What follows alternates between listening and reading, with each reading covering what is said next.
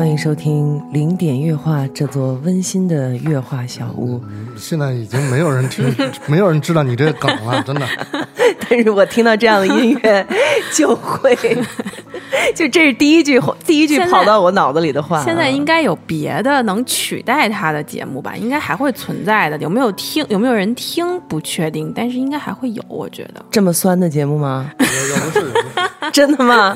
好吧。但是我真的有一段时间里，还是真的很喜欢武周彤老师的。不，他说话有时候会觉得晚上他就是，我就会想说躺在那儿听他说，你会不会好好说话？我虽然已经很晚了，但我依然在质疑他。我觉得你会不会好好说话？就是半夜就是要这么说话吗？那那个逻辑已经没有，就感觉他为了要押个韵或者营造出那种啊。那种调调，你知道，就是就是有一种他也困了的感觉。可是我我现在想问的是，陈哥，为什么你要选这样的音乐来做我们的开场曲？刚才他在这选了半天呢。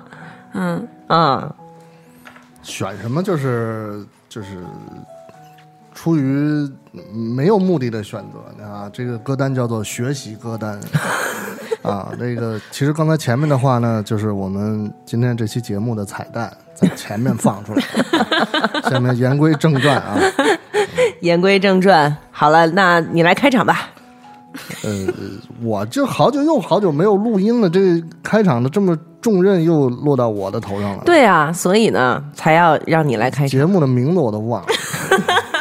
让我特别特别爽，感觉原来在美墨被 Q 的那些都被喵姐帮忙报回报复回来了，冤冤相报，真是胡闹！节我们的节目名称叫做“吃瓜不吐皮儿”。哟，真的，我真忘了，我真以为叫喵星人呢。我们这个组合的名字叫做喵星人，好吗？对，欢迎收听啊，糖蒜广播“吃瓜不吐皮儿”，我是斯坦利，我是银子，我是喵姐。刚才陈哥说了，他现在放的这个歌单呢，叫做学习歌单啊，安静的轻音乐，没有人唱歌，然后旋律也不是很复杂，嗯，听起来就有点想哭。我不知道谁会在学习的时候听这种 就睡了，对，直接可能要不然就思绪万千了，想起了三年前的前女友之类的这种。三年前的前女友还能想得起来？对，这样的音乐多么勾人回忆啊，是不是？所以为什么我们要做这个学习歌单？就是因为今天我们的主题呢叫做开学了。所以我开始说嘛，这 这个开头应该放“今天是个好日子”。呃，开学这个事儿对学生和家长来说都不是好日子，对老师来说好像也不是什么好日子，没好日子。那这开学对谁感情都不好？其实就是都不好。不不不不，咱不能这么说，好吗？这节节节目的基调有点不大对。学习是一件多么好的事儿啊！对，主要是还是看你怎么学，是吧？嗯嗯。其实今年的开学还挺不一样的，对，因为上半年根本就没上学。真的，咱也就是没赶上。真的，你们想想，如果你们就如果我们现在还是学生，大学生咱先不说，中小学生，如果咱现在还是十几岁的话，上半年整整半年在家待着，然后现在九月一号要去上学了，真是不知道应该是是个啥心情啊！我觉得我我想了一下，我觉得要是我的话，如果跟原来上学一样，我应该会特开心。嗯我应该已经早就开始想我的同学们了，因为。我们只能打电话，在我们那个年代没有微信，只有短信。嗯，短信也是一毛一条呢，也不能老聊，是不是？嗯嗯，就是主要靠打电话。但是假期在家，肯定我是因为就是有什么爷爷奶奶看着，所以也不方便聊天。你说得多无聊，疫情也不能老让你出去浪。嗯嗯，你也出不了门儿。对，就不能特别出去，像原来说逛个图书城啊，逛个什么小商品批发市场什么的。那肯定特别想同学们，嗯，现在还好，就是网络发达了，对，想还可以视个频什么的，对，所以我我我我现在不知道，但是搁我以前，我应该是特想开学那种，嗯，我觉得如果是我的话呢，我可能会比较害怕，为什么呢？就是因为我是那种就是放假的最后三天补作业的，嗯。然后呢，如果要是比如说像今年这种情况，前头大半年都没上课、没上学，那我那我怎么着也得放两个星期用来补作业吧？就是想到这补作业这事儿，就是特别。所以你知道，我直到现在我已经四十岁了，每到八月的月底这几天，我还是会紧张。天哪！真的，真的。哎呀，我们这种好学生表示不太能理解，真的，就是好贱啊！我在那个节目里，你们这些好学生真的呃是好学嗯生的表示是说，一放假就先把作业都做完了，对然后一直玩。那你呢？你是什么样的？我我我跟你差不多应该。所以咱咱们俩也都是顶多也就算是个中不溜儿，对不对？我从来没有说过我是好学生啊。你我是啊，所以我现在趁这机会问一下，你是好学生还是中不溜儿，还是老师摇头的那种？我是同学们认可的那种，跟老师点头摇头没关系。同学们认可哪方面？就是同学们信我，但是老师也信我，我是同学和老师之间的信使桥梁啊？你可能是霍尔墨斯真的。不是，那您是班长吗？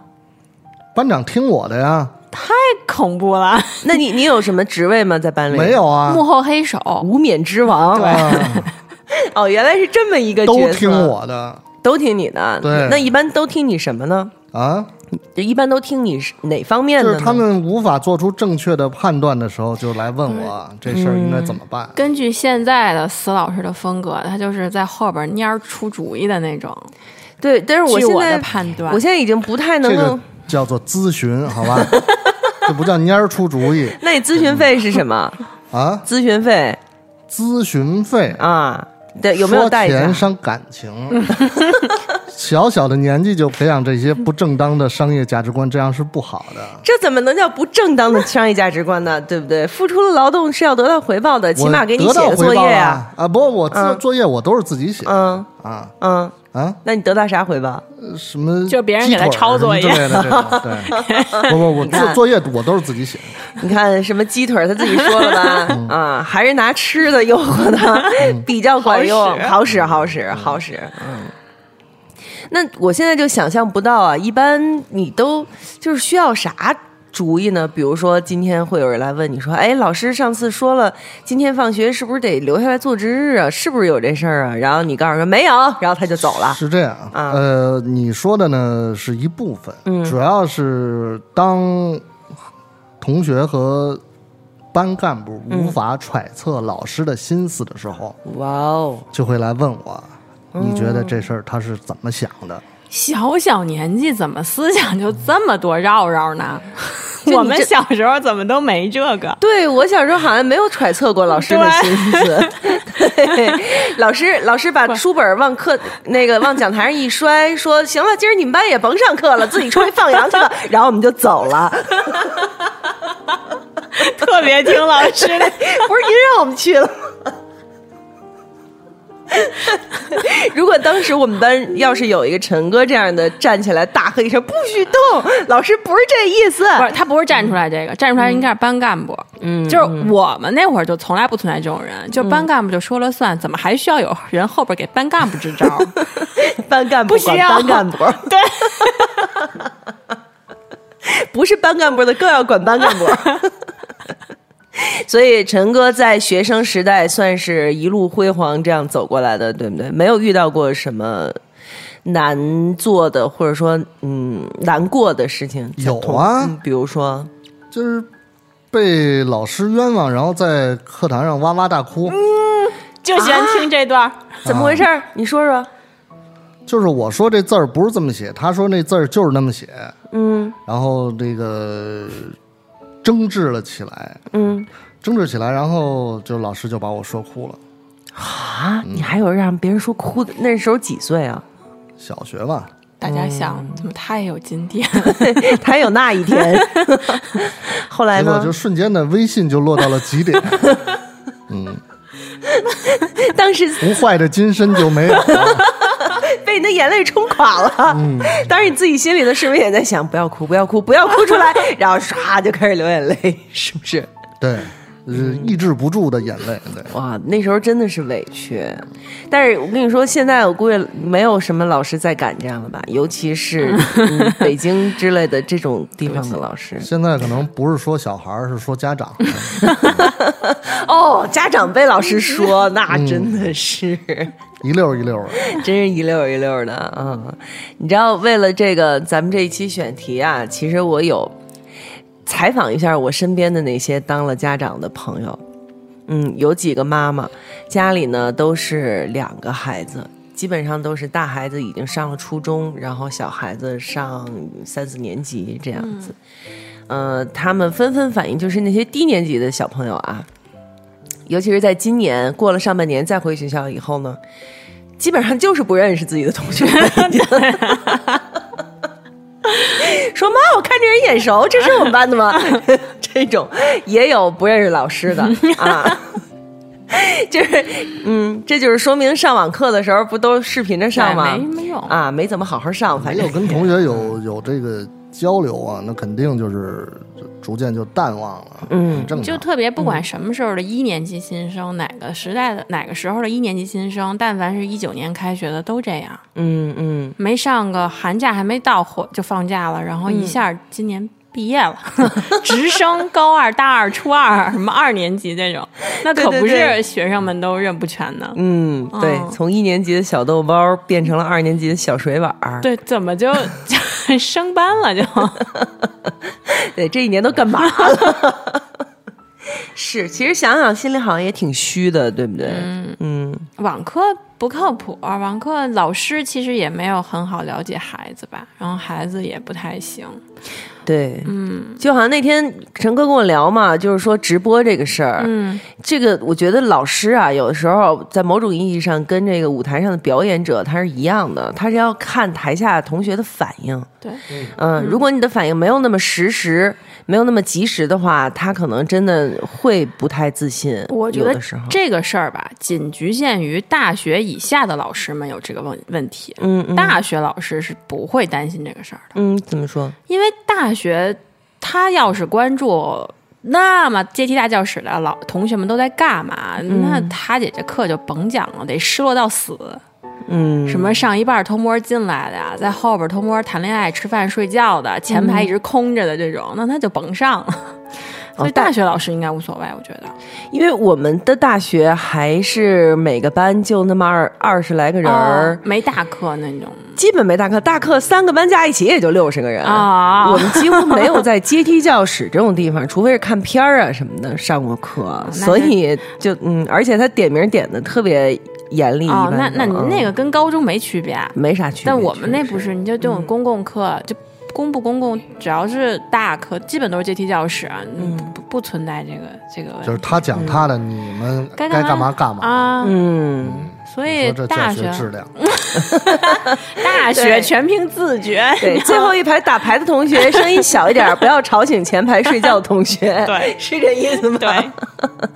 所以其实对于大学生来说，开不开学真的没什么太大的区别，很对就大部分大学生吧，我的意思其实是，我觉得就是，嗯，你像我妹不是在武汉上大学嘛，她也是大一，去年大一新生，今年回去大二，就就干了一件事儿吧。我觉得就是把他可能这辈子截止到目前这二十年没干的活儿都干了。收回宿舍，收拾。哦，回宿舍第一件事就是打扫卫生，长蘑菇了，对，就长蘑菇啊什么真的长蘑菇啊。没有，其实就是那种、可能就是特别脏啊，嗯嗯。然后有点发霉味儿，还有那种大号的小强。你要在北方，嗯。北方孩子没见过，嗯，嗯，然后那个就就就就各种打扫，还给我们拍照片儿，给我们家庭群实况转播呢。哎呦，我就想，我说这孩子哟二十年之前都没干过这么多家务劳动。挺好，我觉得啊，而且还是个洁癖的孩子，我跟那儿擦地呀、然后扔，我看他们扔那些被褥，因为被褥都是新带的，嗯啊，被褥换的，什么那个垃圾成筐的，真的，而且就是，嗯这样说可能也不好，但他们宿管阿姨不帮忙，嗯 就是就孩子们自己弄嘛。嗯。然后疫情特别，现在比较特特点的也是，开学家长不让进了。对嗯，嗯嗯，所以也是为了保护可能孩子吧，所以孩子们都自己吭哧。嗯，避免交叉感染。嗯你说这家长不让进校门，这还我刚刚还看一新闻呢，就是这不是现在疫情也没有完全过去。嗯，上呃开学的时候，家长也不让进来，老师也不让出去。结果这不是正赶上教师节吗？嗯，家长给老师送的花儿就摆在学校门口 墙边上，长长一溜鲜花儿。大家都懂啊，大家都懂，不往不深说了。就这种场面真的是何苦呢？你要不然直接你，就怎么说呢？你我肯定直接给人转钱也也不行嘛啊，转钱对不对肯定不？行转钱肯定不行。对你还不如就是直接像当时陈哥那种小朋友对他的方式，是吧？每人弄点小鸡腿哎，弄点鸡腿儿啊，弄鸡翅啊，也送不进去吧？你摆不是一点让，让孩子带进去嘛，对吧？大学 不是是中小学啊，中小学、大学已经没有家长再给老师送花儿了吧？应该只有中小学的家长才会在做这件事情吧？家长在这个时间哎要表示，实际上，呃，这个我觉得想法不是单纯的。嗯，把吃的把花儿摆门口，把吃的弄一点心托盘哎呀，也不太行。他们把花摆在那个 门口，那老师也看不见呀。中是看不见呀，是看不见呀，但是他也送不进去，他只好把它摆在校园的门口墙根底下摆一溜儿。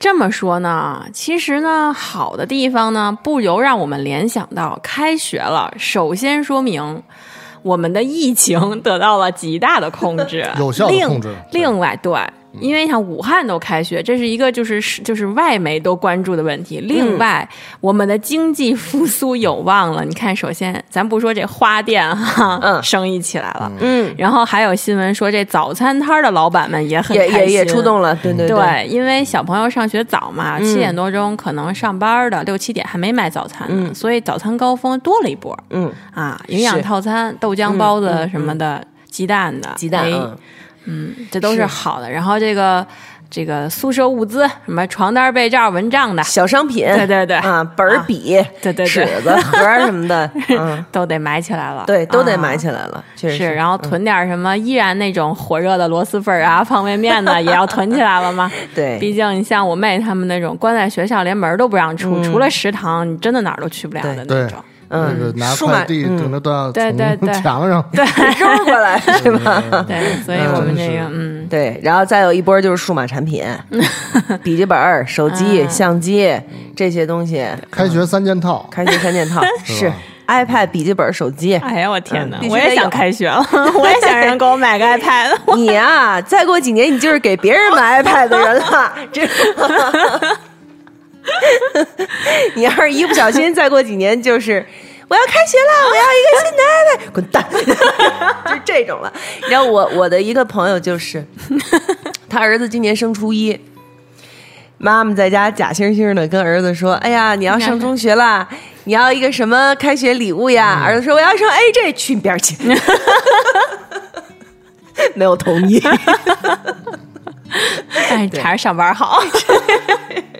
小孩不好糊弄。你说咱们小时候哪有 AJ 什么玩意儿啊？我买包乖乖，我都得看脸色。是。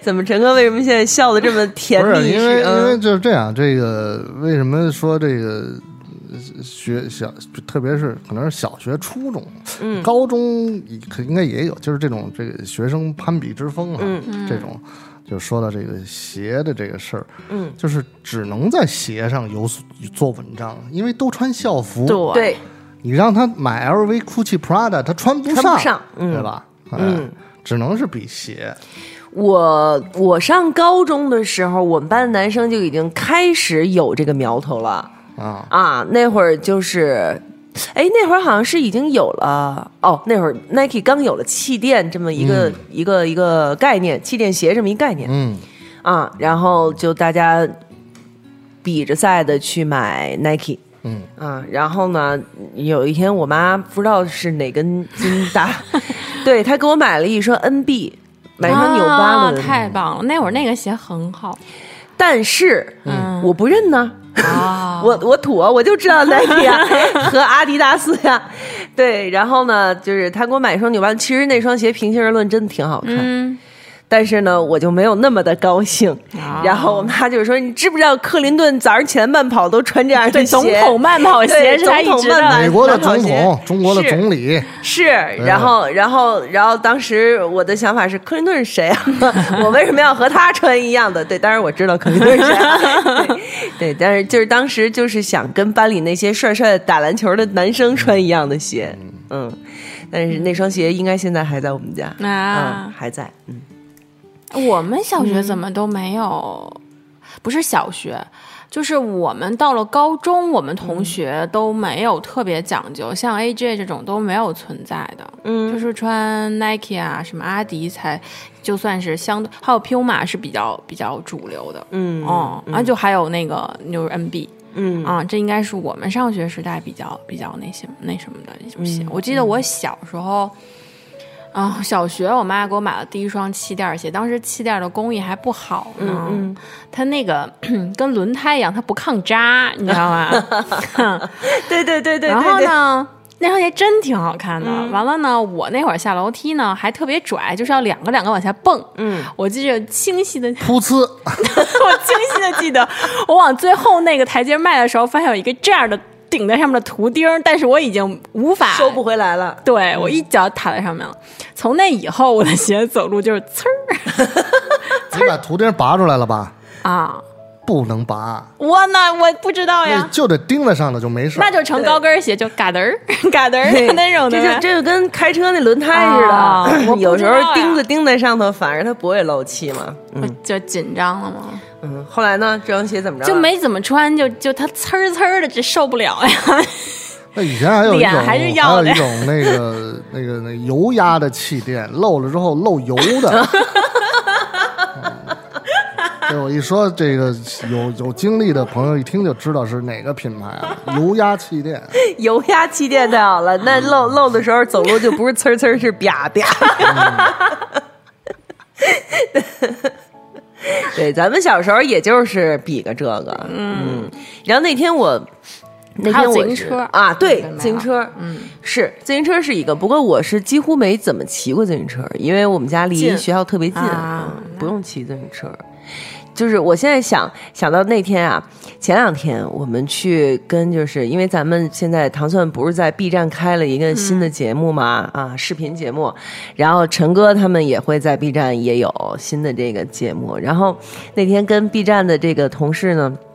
过来了，我们聊了聊，就说在 B 站现在是什么东西是最能够吸引现在的年轻人？因为千禧一代现在已经二十岁了嘛，二零二呃二零零零年出生的朋友们现在已经二十岁了，他们几乎就是完完全全的掌握了这个网络的话语权。然后呢，他们也对这些非真实的虚拟的东西非常接受，就不像我们似的，我们觉得那东西看得见摸不着，它到底是个假的。但是这些人对这些东西是特别接受的。嗯，然后他就说，现在很多的就是 B 站 UP 主或者是其他的呃视频的博主都在往那边去靠。啊，然后呢，当时我就有一个感慨，就感慨是什么？我不知道银子，因为银子毕竟比我们小几岁，但是我觉得陈哥可能也会有这个感觉，就是像我们这些七八十年代的人，似乎就没有主流过。就我们在年轻的时候，十几二十岁的时候，没有人去为我们做一些什么，就没有人去想着要讨好我们。我作为一个女孩儿，我在十几二十岁的年轻的时候，我想买件衣服都特别难，就是找不到一些合适我那个年龄、那个身份穿的衣服。然后呢，等到现在，我们现在已经四十岁了，三四十岁的时候，哎，我们发现突然要开始去讨好现在 那些好难。对，十几二十岁的人，就是有一种这个这个社会的前进，把我们这些七八十年代人给让过去了的那种感觉。你知道吗？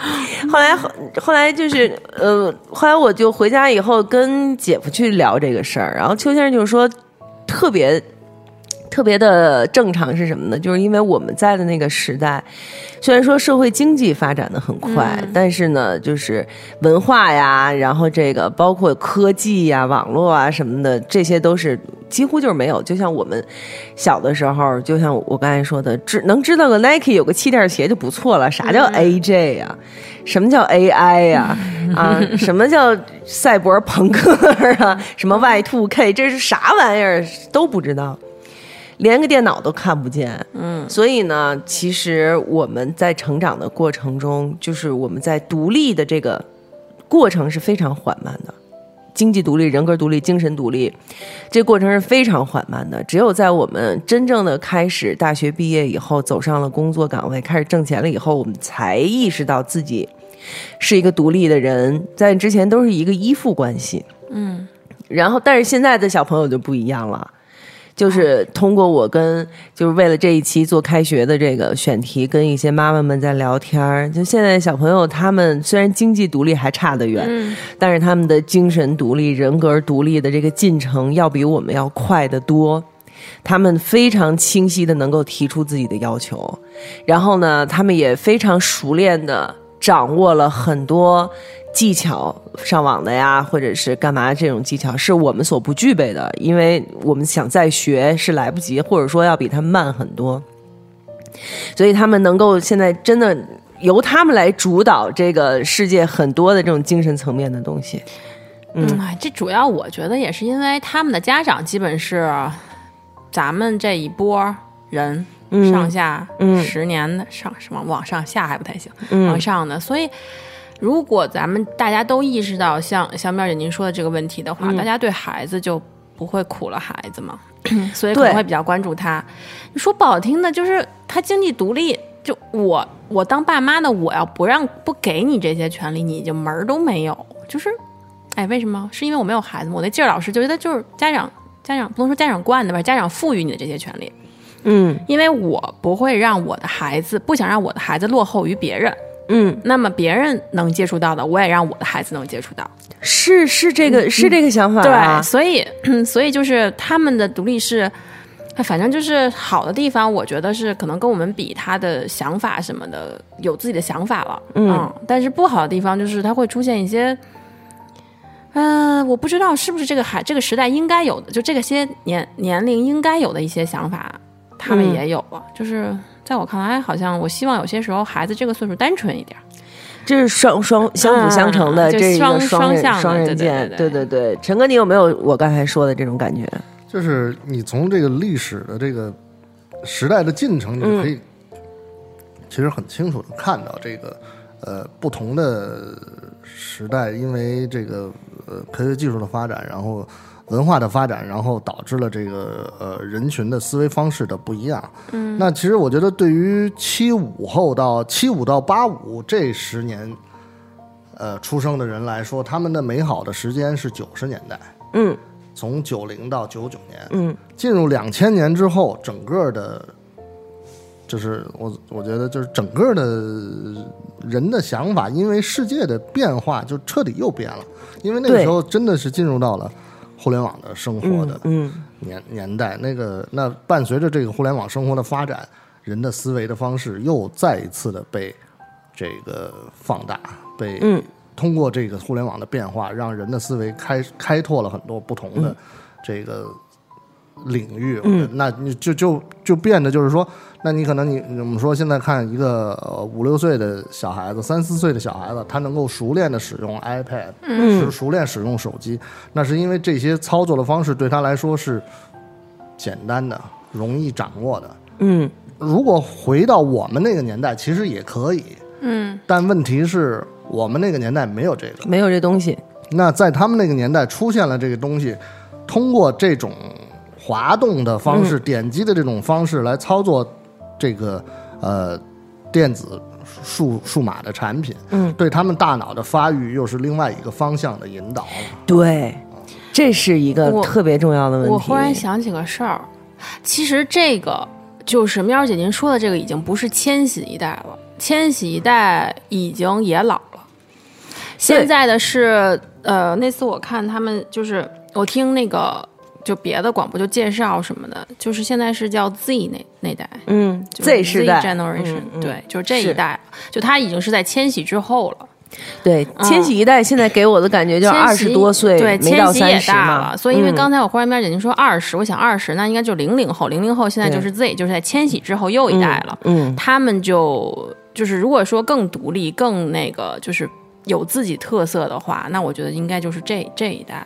嗯，对，总之就是一代比一代更不好搞，一代比一代更不好糊弄。你像我有两个朋友的孩子，有一个小朋友是十岁，现在已经可以自己编程，然后编程去做出一些效果，去做出一些真正特别实用的这种程序。比如说，你跟他说点什么，他能给你呃回复，或者他能给你一个回应之类的。尤其是现在好像编程课特编程课特别火，因为说是锻炼孩子的所谓逻辑什么的，逻辑思维然后就就是小小年纪吧，就小学之前就要去上编程课什么的。对嗯，然后他他自己成就特特高，就是自己成就感特别高。小朋友吗？小朋友自己的成就感特别高，你看我我鼓动鼓动，我在电脑上搞一搞，然后这东西就出来了。我一摁那儿响了，我一这儿按摁这儿那儿动了什么的，就觉得哇，我太厉害了。对这个，对一个孩子，对一个人的自信心的培养是非常非常重要的一点。这是一个，第二个就是我另外一个朋友的孩子，他是玩那个乐高的机器人儿，嗯，啊，这都是挺主流的课。是吧？乐高那个机器人儿，他是代表中国去美国参加世界大赛的，他们这个团队得了第二名。哦，那真的就是他是上了这个这个这个东西的榜的，也就是说，这个孩子现在是没有上，还没上初中的，六年级。以后他要是想上大学什么之之类的，凭着这一个成就，就比别人要容易很多。嗯，就是就是现在有很多很多这样的一些选择，是我们小的时候根本就不知道的，是不是根本不知道，是根本就没有的。没有。对，所以有时候你真的不得不去羡慕现在的这样的一些孩子。嗯，你说他好像天天在那儿划手机，在那玩 iPad，然后拿爸妈妈钱给主播打赏什么之类的。但是你看，这一一部分孩子是这样吧，一部分孩子就可以利用这些东西去出，就是产生出另外一些。更有趣的、更有意义的，对自己人生的以后会帮助更大的东西。也许他们自己现在还在懵懂，就是自己可能还不知道这些这些事情会对自己造成什么样的影响，但是有可能在呃多少年之后，他真的会感谢现在自己的父母给他报了这个班儿。我觉得他不需要知道，我觉得小朋友兴趣就是最大最好的老师，这句话没错。他他现在以这个岁数，也不应该有一些功利的想法，认为我学这个是为了好上学，我觉得那样反而不好。嗯。他就是喜欢这件事情，然后由于兴趣出发，然后能做到极致或者怎么样的话，后面啊顺理成章的靠这个作为特长也好啊，就竞赛什么的去上学，其实其实我觉得挺好的。嗯，嗯，是，对，就是，嗯，比如，也许因为这种喜欢，他可能就成为了就是中国啊比较优秀的什么高科技的人才啊，等等等等的，嗯嗯反而更好。别捧了，没不可能。为什么不可能啊？我觉得这是完全有可能啊！我觉得历史其实是有很多相似的点的，就是你看啊，就是我们小的时候呢，我们的长辈会会觉得说。这年轻人嗯没什么用啊，然后对这个这个这个是吧？然后呃不争气啊什么之类的，啊看不惯懒做。不是看不惯嗯。年轻人的很多的作为。那其实到了我们这个四十岁的年龄，也看不惯那些年轻人的作为。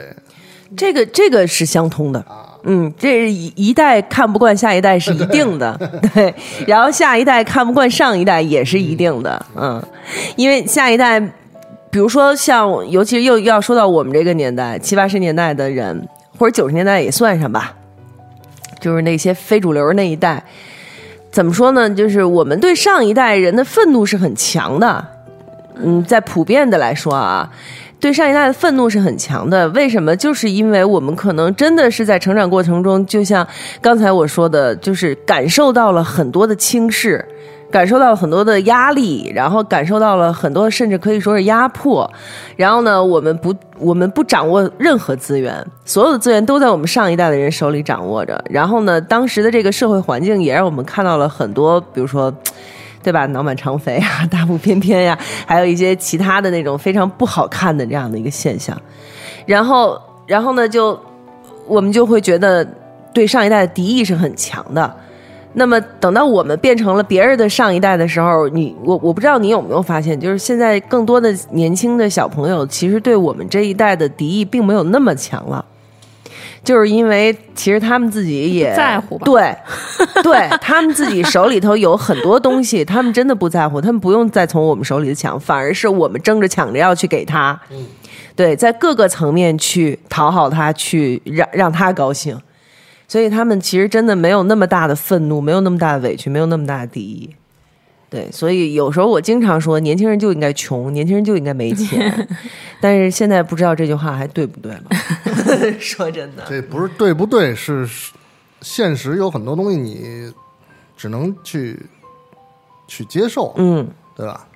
他就是含着金钥匙出生的，对，没办法。所以你看，前两天不是网上有一个说嘛，就是那个银行。灌酒不喝就抽抽嘴巴那事儿啊，然后不是有一个就说嘛，说那个是就是因为现在的普遍的当权的人还差不多都是六七十年代的人，他们是有这样的一个文化传统在，但是呢，等到我们九十年代的人开始变成了这个社会的当权者，那么我们谈几个亿的合同也都是喝着奶茶谈。真豪横！我说 嗯，有可能，有可能。老同志们的真的是，就就哭的喝了一口酒，流着眼泪的闷下了一口酒。是是是，真的真的，嗯。但那还是少数。我那个那个行业，就是我们算我们犯我们行业没极少，没他那是头一例，是吗？啊，头一例。我看那底下的那个评论说的，好像就跟就特普遍，就跟。行业潜规则是没有，那那我不得脸都得打肿了，打死了可能直接。好，好，我们来说回这个开学的事儿好吗？刚才这个话题让我给带歪带歪了，带歪了啊！不过我觉得这样的一个讨论其实还是挺有意义的。我一直想说的这些话，今天在这儿把它说出来也挺好。你应该录一个自己对自己说。我自己对有节目呀，对啊，我自己有我自己的那个小节目啊，就是对自己，你自己，哎哎，你喵，你觉得这是是是不是应该这样啊？我觉得是这样的呀，我也觉得是这样。哦，那我和我都觉得是这样，我们两个达成了一致，是吧？说到这个录录开学这节目哈，我在这个我我发了一个朋友圈，就是说。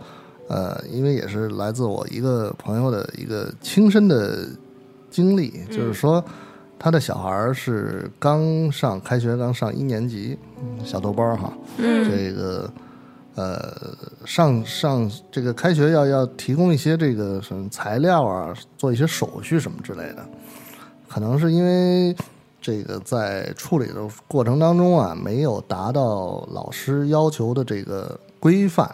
或者说是一些标准什么之类的，然后这个老师在微信当中就和我这个朋友这个呃发生了一些冲突啊，这么酷发呃发生了一些冲突哈，这因为因为我这个朋友也是这个呃挺挺强悍的，这个虽然是一个妈妈哈，也是不服谁那种，就是跟老师要要这个正面抵抗。啊，给我发了几个这个微信的截图，这个老师也是不是太客气，嗯，就是就是我说你这老师多大年纪啊？他说五十多岁，嗯，老师哪受过这呀？我说我说你不管怎么着，你可以不叫他老师，但是你得从小孩的角度出发，嗯，这个出因为出现了一个什么情况呢？就是说那小孩儿。这个就是发生完这个冲突之后，小孩回家就跟他妈说：“说我今天被调到最后一排坐。”哦，对，会这样的。所以我这个就发了这个朋友圈，就说：如果开学了，老师给你的小孩穿小鞋，家长应该怎么办？我我我也有过这样的朋友，但是没有这么的严重。嗯，其实也还蛮严重的，就是不是家长得罪了老师，是孩子自己。嗯本来是当了一个什么委，后来也不是故意的，一不小心就把那老师给惹惹恼了，那老师就不让他干了这班干部。啊，然后回家就跟他妈说了，但是那孩子自己心大，就是大大咧咧的，说完也就完了，该玩玩，该吃吃什么的，没有觉得特别的难过。但是家长为他确实是难过了一下，但是想想看，反正他是没有什么找出找出什么样的好办法。就我作为一个没有孩子的人，我也不知道要有什么样的办法才能，就是避免或者说解决这样的事情。不，我觉得这俩事儿，您俩说的事儿不一样。就是您这边，如果真的是孩子确实如看到的那样，就是大大咧咧没关系，那我觉得这事儿没事儿。嗯嗯，那如果是刚才司老师说的这个，就有点儿问题。嗯我觉得，那你这个老师的师德，我是不是有理由怀疑一下？你嗯凭什么因为跟家长的冲突，你要把孩子调？嗯我我我觉得这个是有问题的。你可以跟我的跟家长正面刚，就因为好，你家长哎，我在这儿说不过你，你居然是一个能怎么说，就是不听我的，不像其他的家长群里面我说一个什么群群群点赞，不就是那个脸群发就、嗯就那种就不拍我，我就拿你孩子下手，这不太这这不太合适吧？是不太合适，那你又能怎么办呢？我会教育我的孩子，如果老师是这样的的话，那这就是是就是一部分，就是你先要反省这家长自己做的有没有问题。嗯，如果他说的是在理的，他仅仅是因为就是老师觉得你居然敢有人忤逆我，然后我对孩子下手，那我可能会跟孩子去认真的沟通这件事情，我会让他明白这是是就是一部分也没有问题啊，做前做后怎么着啊？你学习好就是学习好，学习不好的话，你坐老师跟前儿也没用。就我从来，这可能是我的性格，现在也可能不合适现在的社会，因为毕竟我没有一个孩子能让我亲自去实践一下，看看现在的这个 老师、学生、孩子三角关系什么样的。但是我小时候，我们家里没有人去捧老师，我小时候也没有，然后没有这种传统。我的点就在于我学习很好，老师你也别想管我。嗯，你能把我怎么样？我成绩好，忒横，忒豪横，这怎么弄？所以，那老师到底要不要管？就是有没有想过管你？他为什么要管我？成绩这么好，他他他其他地方呢？我？你德智体美劳得全面发展，我是全面发展，运动会你也得指着我呀。那没辙了。就是你弄我什么？对我弄过我一次，我跟你说，嗯你知道吗？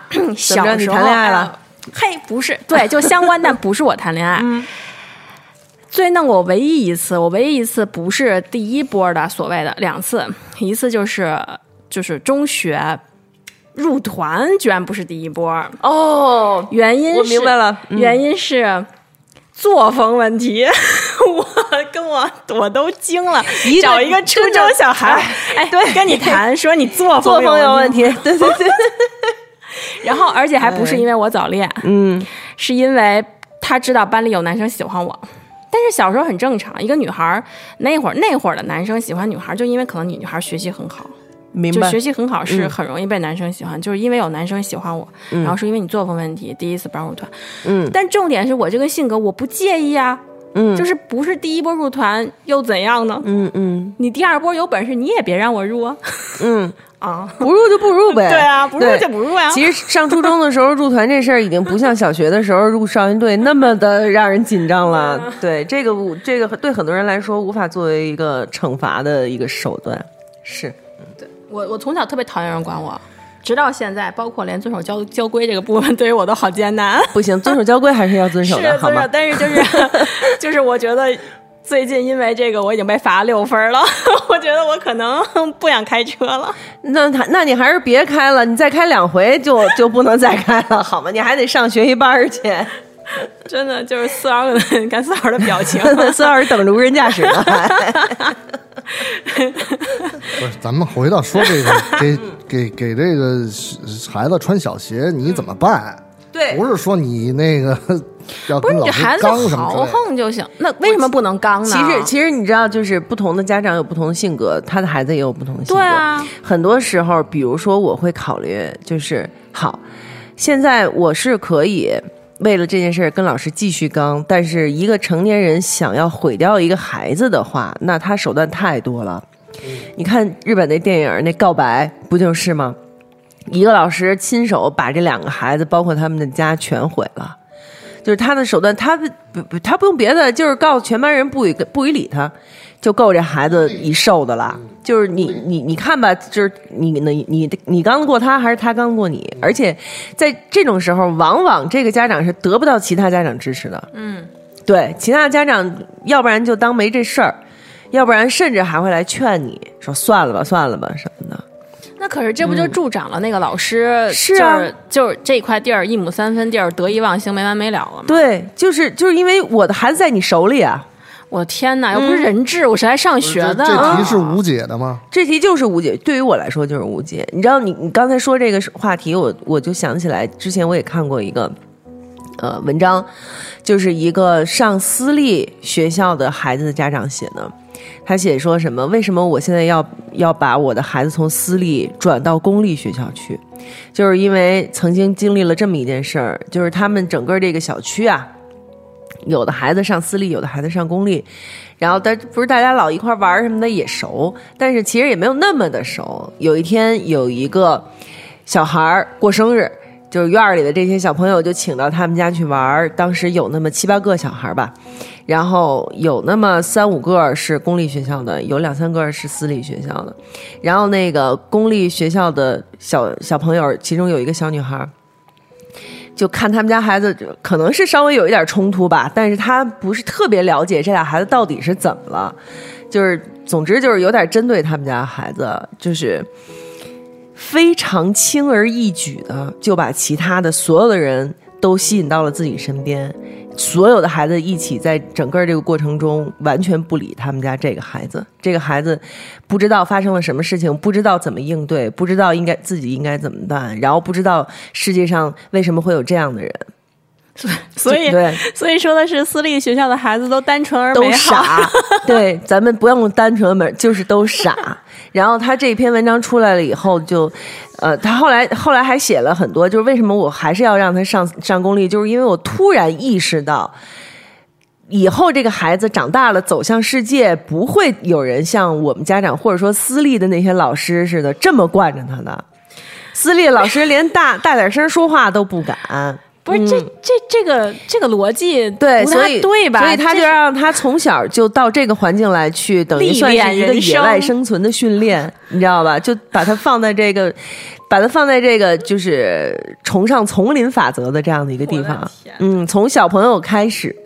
对，就把他扔到这里头来，你你从现在就得锻炼，这就是他的那一篇文章。然后发出来了以后，我看底下的评论有很多很多同样的家长，就是说我省吃俭用攒钱，然后自己过得苦哈哈，就是为了换一个好的小区、好的房子，然后把我的孩子送到私立学校，请他让他来受到更好的教育，让他。然后我发现他现在完全没有任何应对这个社会的能力。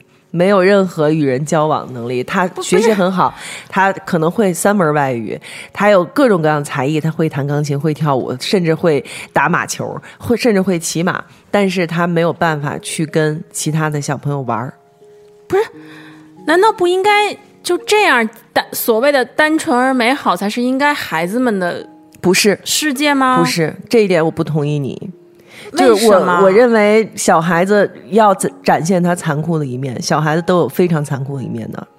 他一个小孩子给你起外号是绝对不可能顾及你任何的自尊心的。对啊，我可以讨厌你，但是我联合别人一起讨厌你，这不是一个小朋友应该，在我看来，不是一个小朋友应该。你觉得他不是一个小朋友应该做的事情，但是小朋友会这么做。你小的时候难道没有遇到过这样的小朋友？从来没有，你呢，陈哥？就是不可能不针对你啊，就是在学校里头，在班里头搞小帮派、拉帮结伙什么这那，难道没有？有啊，对呀我呀，就是你 你看吧对他们可以拉帮结派，但是他们没有针对过我，嗯，所以我我我可能没有感受到。嗯，另外我是从来从小不扎堆儿，从长大不站队的人。所以你就是被人孤立了，而你自己不知道。呃，我我满有可能，我满意这个状态，重点是因为我做不到，因为。说不好听的，呃，得罪没关系，这个节目无所谓，就是 就是我得罪，就因为我认为大家有一个说法，比如特别是女生的团体是要靠交换秘密，对吗？嗯，聊别人的八卦，嗯，然后来成为一个紧密的团体，嗯，重点在后面说别人的坏话是本身我就不愿意做的事情，嗯，我如果说，比如今天喵姐我对你有看法，那么这个事情我即使跟我首先如果我能说出来的话。我也不介意当着面说出来，嗯，就是我跟你，如果有一天咱们吵架，我也会这么说，嗯然后跟别人说的点也在于，我觉得这件事情可能第一真的是影响到别人，在我的角度看来，它是不好的，嗯啊、我不会是因为啊、嫉妒啊，或者怎么样，或者怎么就是那样，或者为了迎合，为了加入这个圈子，然后我们要一起讨厌一个人。我从小是特别不耻这种行为的，也可能说我活得过于不入世，怎么样？但是我真的是这样，到现在正义，的使者，他就是仗着他自己学习好，对对，对没错你仗着你自己学习好，然后那个就就反正我就是学习好，我就是年级第一，怎么着吧？你们你们小样嘛？什么的，不是。但是对我们这种中不溜来说，你知道吗？中不溜找一个小团体是是一个非常非常的有安全感的一件事情。啊，嗯，对你你觉得呢？你陈哥你是那个我瞬间陈哥果断就被孤立了，在此时已经被孤立了。一个三个人的节目，是 对，现在已经分出了三个人的节目很容易形成这种局面对对对对对对，嗯，三三人行必必有人被孤立。啊，对这个，呃，我我上我上小学的时候，我们有一个同班的同学，就是被全年级的同学所就是讨厌吧，或者说是反正欺负啊，或者什么之类的，下了课集体要呃捂他一顿啊，或者什么之类的。但是其实后来想一想，你说具体有什么原因吗？也没有什么原因，可能就是小孩喜欢闹着玩儿啊，或者说那个人比较嘴比较贱啊，或者什么之类的。但是在他后来的成长过程当中，就是成为了非常好的哥们儿朋友。这个而且最神奇的是，这孩子开了一学校。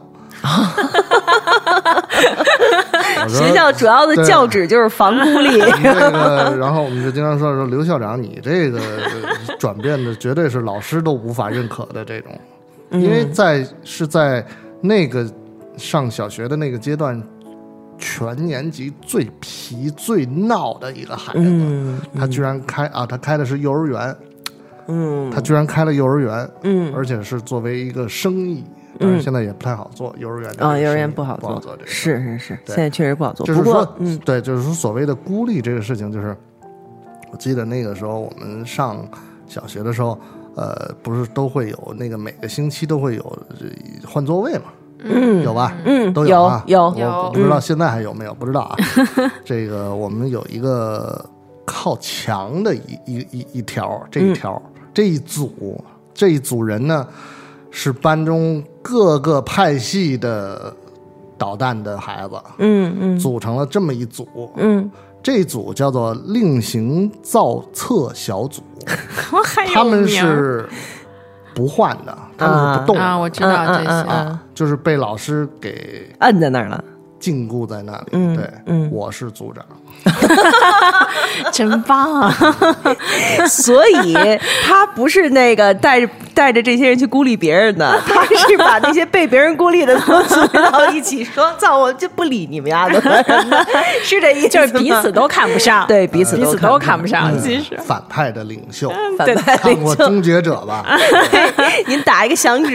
反派的领袖，反派领袖，其实就是刚才说到这个给小孩穿小鞋这个事情，就是也可能，我觉得绝大多数的意见可能就还是以和为贵嘛，嗯对吧？因为这不是说说呃，老师掌握着你的孩子的这个命运，他就小孩儿就成为一个人质，他这也不是这种说法，但是毕竟他这小孩儿成长的过程当中，尤其是小学的老师，其实很难很难变化的。对，这个呃，你就是作为家长，你说你跟他硬刚，没问题啊，嗯对吧？仗着自己有花臂，没问题。嗯你去开家长会是怎样怎样，但实际上这个事儿可能对小孩来说就就是非常难处理嗯你你你你你你眼见不到的地方就会产生问题。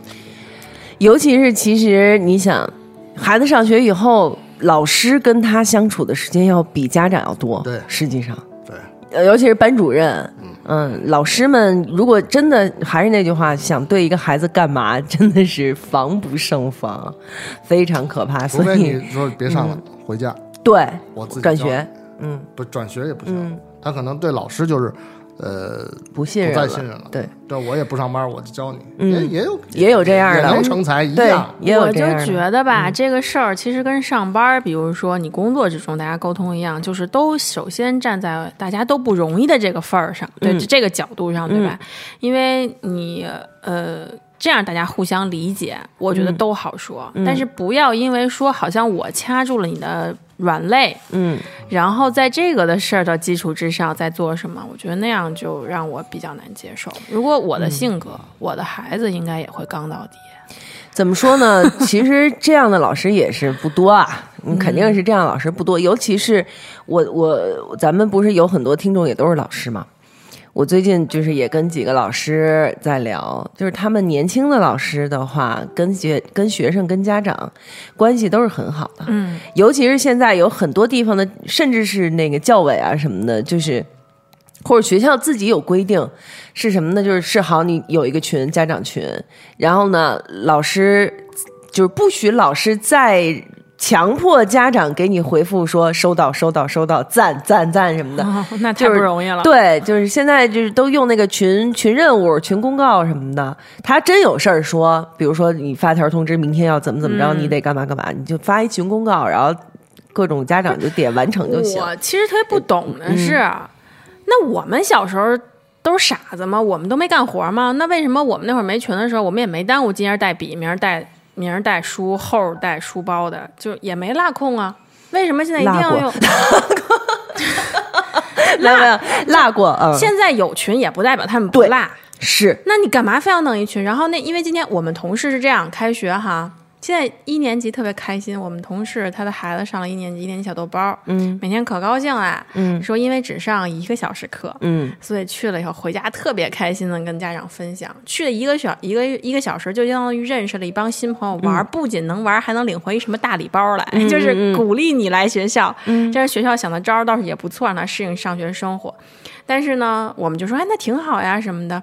那他需要带什么，或者就也担心，比如说孩子会不会不适应啊？从幼儿园到小学，然后那家长就抱怨，是他不会不适应的，天天就跟去领任务似的，嗯事儿都跟家长说。对 孩子可不是高兴吗？天天发发微信，就是你们家长得提醒这提醒那的。嗯，那所以呢，开学真的是像喵姐说，我估计家长也也痛快不了。家长不痛快，特别不痛快。我们那会儿都没带脑子去吗？不是，现在的孩子不带脑子去吗？我们那会儿每天作业就是黑板啊，右右边一小条，嗯写上，就是语文什么作业，数学什么作业，然后你要记住的事儿，班委在上面写，或者老师在上面留，我们就小本抄下来。没有小本抄的，经常爱忘事儿的，班委就打电话提醒一下，说哎，你别忘带这个呀。大家关系也挺好，然后我觉得挺好的呀。为什么现在一定要家长参与呢？因为因为现在提倡家长深度参与到孩子的成长啊。对吧？他们都觉得我们这些七八十年代的人，就是在这样的一个 司老师 已经已经犯的是愤愤愤的对不起啊，刚才刚才陈哥陈哥把麦给弄已经摔了摔了摔麦了，摔麦了，摔麦了。对，那录个不下去。我我的意思是，我觉得就是就是他们都觉得这些教育专家啊，这些什么啊，就觉得说像我们这些七八十年代人，在一个双职工家庭，家长都不怎么太管放养的情况下长大，你看看长成了什么样的废物，这这这都是什么样的人？我们的我们的孩子已经不能再这样长大了。他们的家长必须要爸爸妈妈，尤其是爸爸和妈妈，必须一定要全情参与到孩子的对，所以他就根本就不再在乎家长还要去做什么。我们同事都还累疯了，我感觉你知道就是这样。现在最逗的就是我们同事在家里安了一个能说话的摄像头，然后就在那喊，上班没办法，是上班没办法，没人看，家里老人也不盯事儿，就是老人，你让他比如说去辅导孩子教育，特别又是高科技这种产品，可能也玩不转。嗯，他就跟那儿喊话，我听到那喊谁谁谁，我告诉你啊，现在你得睡觉了，不睡觉你也不许吵阿姨，阿姨带老二。谁谁谁谁，你现在你你去有窗帘那屋，你不许不换鞋去我那床，哎，我都疯了。对，就是这样。你像我，我我也有一个朋友也是，就是他是什么呢？老公总是要出差，因为工作原因，两个孩子，两个孩子呢，中午是要回家吃饭的。嗯，他自己也有工作呀。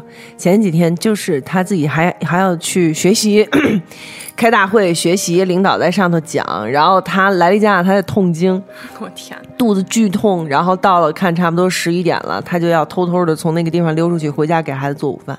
那对，然后说一路就就就就觉得血都快流干了，回家去把午饭做做好了，孩子回来了，然后看着午饭挑挑拣拣，挑三拣四，说这不好吃那不好吃。他说当时就是唯一的想法就是把他们两个打死。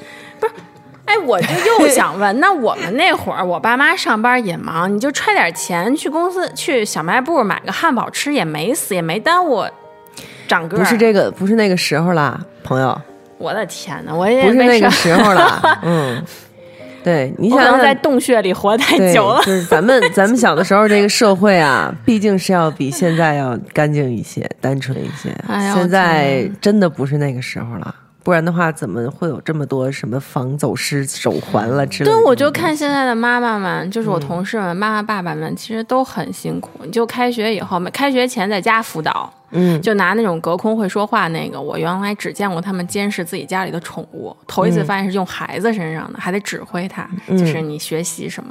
然后对你上了学以后呢，留作业呀，然后家长会啊，然后准备什么？你像我们的小区群经常会出现，哎，哪位亲爱的邻居，你们家有芹菜？我们家老我们老师让明天那个带一颗芹菜去，我这实在是没时间买。然后有的小区人说，然后有的人就邻居说，我有我有，没事儿，咱现在疫情期间就不当面交接了，我放在了哪个一号楼二那个一单元的那个电梯口，你来拿啊，我包好了一塑料袋儿。对，这还挺好的呀。对，而且你知道吗？现在很多地方的作业也都不用再用纸笔写了。嗯，它有它有专门的软件。这事儿我也跟我那些妈妈朋友问过，就是我就问他说：“你们的孩子现在在暑假结束之前几天还会再赶作业吗？”他说：“不会，没有这种情况发生，因为有软件，每天必须天交。对每天要在软件上打卡，老师要看的，每天每天每天。”老师头天在这个软件上给你留作业，你第二天写，写完打卡，老师再看，然后他再留新的。我说这跟没放假有什么区别啊？这老师也没有办法休息。对，我就说这开学开的，怎么感觉谁都这么累？对老其实你这个打卡这个事儿吧，弄得我觉得真的像像刚才我第一反应就跟上班一。样吗？对，老师就没歇这个假。，对，老师就没放假，啊嗯，没有没有没有什么，就是除非是说你要写个小作文儿，你要写个日记什么的，嗯，嗯，在最后几天补。我说最后几天补日记可还行，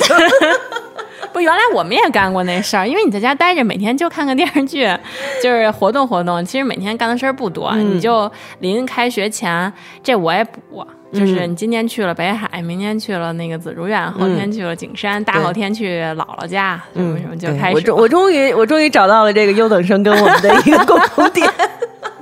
因为从小我特别不喜欢写作文，所以这个肯定是放在最后写。这我跟你还正好相反。那就想想我我我的只有一件作业是踏踏实实认真写，就是日记和作文。天哪，我可爱写写作文。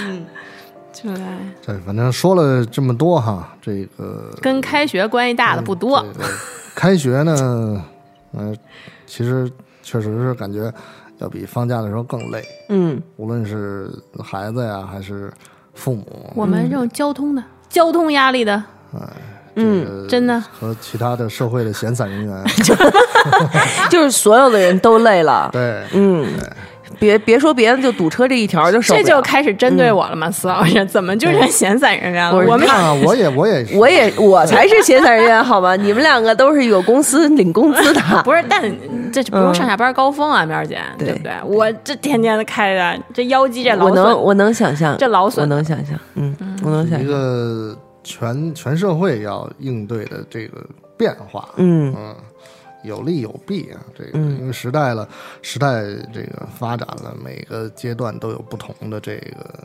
特点，嗯对吧？你说现在小孩打卡也好啊，然后呃有这个上网课也好啊，包括通过能够说话的这个摄像头喊话，其实嗯都是、那他以前的生活当中是不不会出不现存在的这种情况。对对，那就我们就是适应这些嗯，变化。我们也只能适应这些变化。我们三个没有孩子的人，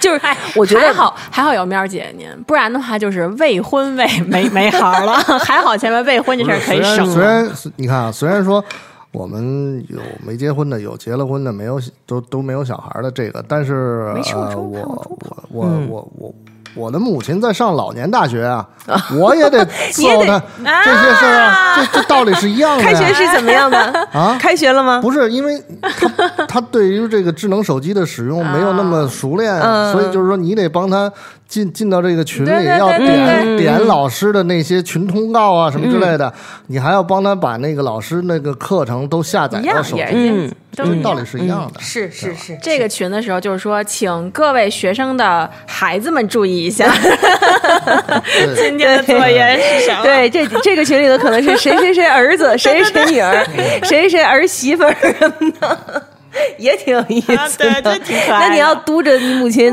写作啊业什么之类的，那不不不不，怎么回事？对，已经九点了，还睡不睡觉？这老师说了，这个不对。对，不是让你带芹菜吗？其实也挺好玩的，是不是？其实你知道，就是嗯我刚才提到的那个，就是现在小孩都掌握了很多新的东西，包括陈哥说的，几岁的孩子就特别熟练的使用了手机和 iPad，但是一个几十岁的成年人。他就很难再去熟练的在短时间内熟练的掌握这些新的东西了。我觉得如果啊，前提不是说，就是确实咱身体条件、眼神儿不济啊，就是学习能力和开放的心态，如果保持的话，成年人应该比孩子学的起码不差。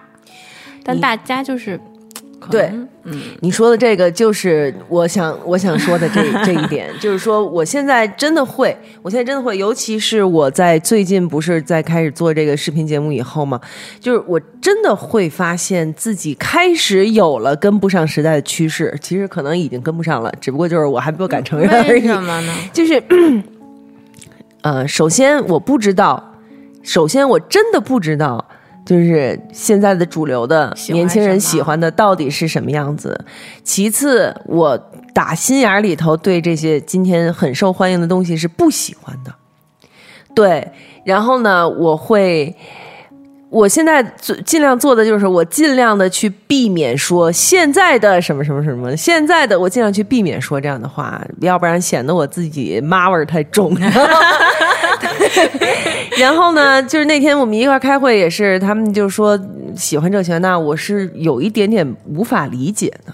比如说，嗯，比如说对虚拟虚拟的东西的喜欢，比如虚拟形象、啊。虚拟形象，或者甚至是对盲盒的热衷，嗯嗯，就是它不是一个是真的东西，没没血没肉，它只是一个形象，它甚至只是一段代码，然后呢就可以这么接受，就可以什么，就是我是不能理解的。但是呢，我的我的我的我的意思就是说，就是如果要是就像银子说的，如果要是不想真的被时代淘汰的话，那可能就真的还是要多接触这些东西。你看现在咱们今天坐在这儿说，现在的小朋友，呃，小学生、中学生开学了，还得弄书弄本儿，还得什么这个那个这个那个的。大部分的这个东西跟咱们小时候可能也没有什么太大的区别。对，发心说，对，但是你你怎么知道当他们做了父母的时候，他们的孩子开学又是什么样子？那我可能也看不见。是，我估计是看不见的啊。所以我就觉得，其实对于家长和孩子都是一样的。如果嗯，家长不要老觉得说我得弄住你、降住你或者糊弄你的心态，你就是开放的去想说，我就想看看他们现在人想的是什么。有些事儿有时候也挺逗的。你就听小朋友们啊，比如说我妹妹他们大一点了，可能大学或者再小一点儿上中学和小学的孩子们，听他说的一些话，我觉得就是挺有趣的。你会有时候觉得他可能看事情看的比你有些还通透或者直接一点，然后是是是是是，那那那，我觉得这就是不要形成那么大的壁垒和天然的看不惯。嗯，我觉得就会好一点，或者说自然的那种弱势，觉得说我被淘汰了，或者我不是主流，我要讨好他们。你为什么要讨好他们？你说不好听的，咱们咱们有一说一的摆经济实力，对不对？你经济实力决定家庭地位，就比如这样，你零花钱是不是我给的？我为什么要一味讨好你啊？就是你创的造的 GDP 应该也不一定有我高吧？你 怎么就不能我就不能豪横一点呢？真是是你话是这么说，而且你说白了吧，就是其实他们现在所接受的、所看到的、所所生活的、所感受到的所有的东西，其实都是上一辈的人往为他们创造出来的你说你。虚拟形象哈，写一代码你就乐呵的，呃，什么这五六七八九的，你那我就写代码你就乐呵，我让你笑你就笑，我让你哭你就哭。也是，也你从这角度想，你有什么好嗯哀怨的？就对没关系，真的就是这事儿，你你你岁数不是问题，你死他也得死，嗯嗯，就是起码 就是我觉得，在我能活着的、我能见到的这一代的人吧，他们应该也研究不来不出来那个什么长生不老的那个技术、啊！而且你看他们被倍儿惨的，就是现在人类还还没有进化到呃能够应对这些屏幕带来的这么大的伤害，所以现在小朋友，起码我身边的朋友们的孩子近视很。近视很厉害的可比较严重，那这不就是这些东西带来的吗？这个如果人要按进化走的话，可能应对这个你要还要花上百年或者更久，来来把你的眼睛有一些变化，或者你的技术提高怎么样的？对，把你的嗯、把你的食指再长长一点嗯，。对，就等等的嘛，就是我觉得就是那那怎样，反正我不近视，然后我觉得我想戴眼镜是为了凹造型，不想戴的话，我也不用有一个累赘，我也不用戴隐形。不是你一个优等生，你凭什么不近视啊？我跟我跟陈哥，我们俩一个中不溜，一个差生头，为什么我们俩近视啊？啊，这怎么回事？我们孤立他好吗？我们也是为了凹造型，为了自己看起来像好学生。生给戴成近视的，生生的给带成。哎呀，陈哥有什么要总结发言的吗？总结发言啊，你看是这样，我们现在听这首歌啊，叫做《都是错觉》，都是错觉，都是错觉。这个什么出于这个啊，咱们这个吃瓜不吐皮儿的这个宗旨哈、就是啊，是说一些这个无关痛痒的这个结束语，什么。呃，大家这个活到老学到老啊，对吧？然后这个，然后是吧？这个身体健康啊，什么之类的。嗯对，多活多活长一点，多活长一点啊！大家都活长一点。好了，然后在节节目的最后呀，我要有一个事情要跟大家说。那么这个这周末，嗯，我们这个节目上线应该是周一啊。然后这周末五六日三天，也就是说九月的十八、十九、二十的三天，我们糖蒜广播和大艺术家市集一起联合在这个王府井的东方君悦酒店。嗯，东方新天地那个商场门口有一个市集，我们这三天呢都会到他们那个市集上去摆摊儿。然后我我本人呢，因为我自己不是还有自己一小品牌呢嘛？我三天都会在。嗯，我我我这个摊儿跟糖蒜摊儿是挨着的，我三天都会在。然后呢，现在已经掌握的情况呢，应该是迪梦和陈哥应该是周五，然后这个银子。呃，欢喜、祖萌，呃，你要你要再问问其他的那几位，嗯嗯，起码这几位肯定是周六会在，对吧？周六，然后周日呢，现在还没有最后确定，但是我们会在这几天把人和这个时间都确定下来。然后我希望你们大家，因为咱们好久都没见面啦，呃，已经这么长时间了，我们糖蒜也没整没整动静了，所以呢，大家就上那儿来找我们来，地儿特别好找，就在长安街边儿上，对，长安街一号啊，巨牛，你知道就得问吗？问管饭嘛，管饭去的动力可能大一点儿。不管饭是不管饭，但是有东西送啊，对不对？啊嗯，有东西送。我们这次准备出来好多东西呢。我我得先自个儿，我自个儿，我得先领一份。我 我作为这种新人，你真不要脸，我确实真的这里边应该我挺新的，嘎嘣儿新那对对对对种。你算是嘎嘣儿新，是是是。蒂姆那天自己亲自整理了好多东西呢，还有一些小的电子产品啊，一些什么 CD 了、唱片了，就是你你去就送你，你只要去就有。呃，你去的早你就能挑，你去的晚了你可能挑不上，那也有，就这么个意思。嗯，你要说什么？四老师我以为是是要弄一个什么扫码关注微信公众号才送，啊，这这我我们整点儿活动游戏也行，反正就唰唰唰跟那儿发，跟那发放那个口罩儿。大家大家玩耍聊天，在那儿待着呗。反正对，就是领东西的，你扣得聊十块钱才能走。对，找我们玩儿。哎呀，不可能，咱们听众不可能会有人说去了拿了东西就走，没这么没溜儿的，好不好？对，脸也太大了，不会有这样的人的啊！你没准还能在我那儿买点东西呢，是不是？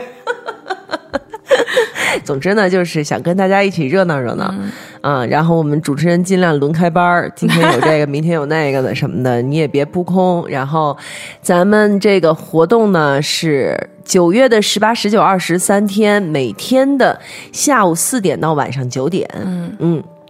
下午四点到晚上九点，然后你就在这个时间段之内去，应该就当然尽量早一点啦，要不然天都黑了，是吧？嗯，然后对，然后就希望你们能够在那边跟我们见面，然后如果我们到时候聊得高兴，玩的开心了，就没准又干点一块干点什么，玩点游戏什么的，这都可以可以随机嘛，对吧？咱只要别大声喧哗、唱歌跳舞，拿大喇叭喊就行了，因为那毕竟是长安街上。